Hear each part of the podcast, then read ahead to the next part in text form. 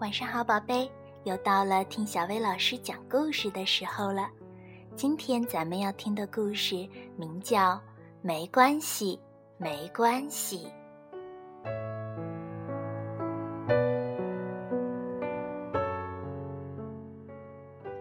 当我还是个小宝宝，爷爷也还很精神的时候，我和爷爷天天一起出去散步。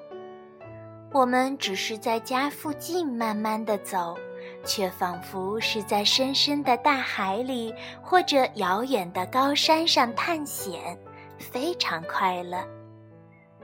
不管是草还是树，石头还是天空，虫子还是小动物，人还是汽车，甚至搬着卵的蚂蚁，鼻尖儿受了伤的野猫。爷爷都像老朋友一样跟他们打招呼。爷爷拉着我的手，一步一步慢慢的走，像变魔术似的，周围的空间越来越大，越来越大。可是我们碰到和发现的新事物越多，叫人为难的可怕的事儿也越多。邻居阿健无缘无故的打我，爱摆架子的小九美一看到我就做鬼脸，狗张着大嘴冲我叫，汽车唰的一声从我身边擦过。后来我知道了，飞机也会从天上掉下来，可怕的细菌到处都是，无论我多努力识字，到哪儿也有不会读的字。有时候我觉得只能这样了，我没法长大了。每次都是爷爷救了我，爷爷紧紧握住我的双手，像念咒语似的嘟囔着：“没关系，没关系，没关系。”那就意味着我没有必要勉强自己跟别人一起玩儿。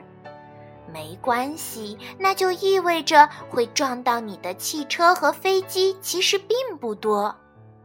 没关系，那意味着总有一天大部分的伤病都会治好的。那意味着有时虽然言语不通，但心灵仍能相通。那意味着这个世界没有那么坏。没关系，没关系。这句话，爷爷对我说了无数遍。不知什么时候啊，我和阿健、小九美成为了好朋友。我也没有被狗吃掉。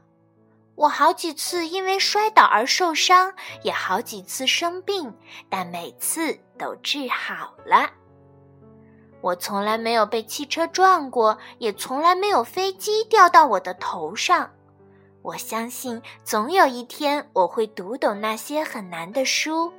我知道以后会遇到更多更多的人和动物、草和树。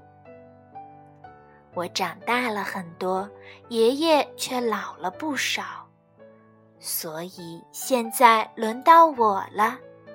我握住医院里打吊瓶的爷爷的手，反复地说。没关系，没关系，没关系啊，爷爷。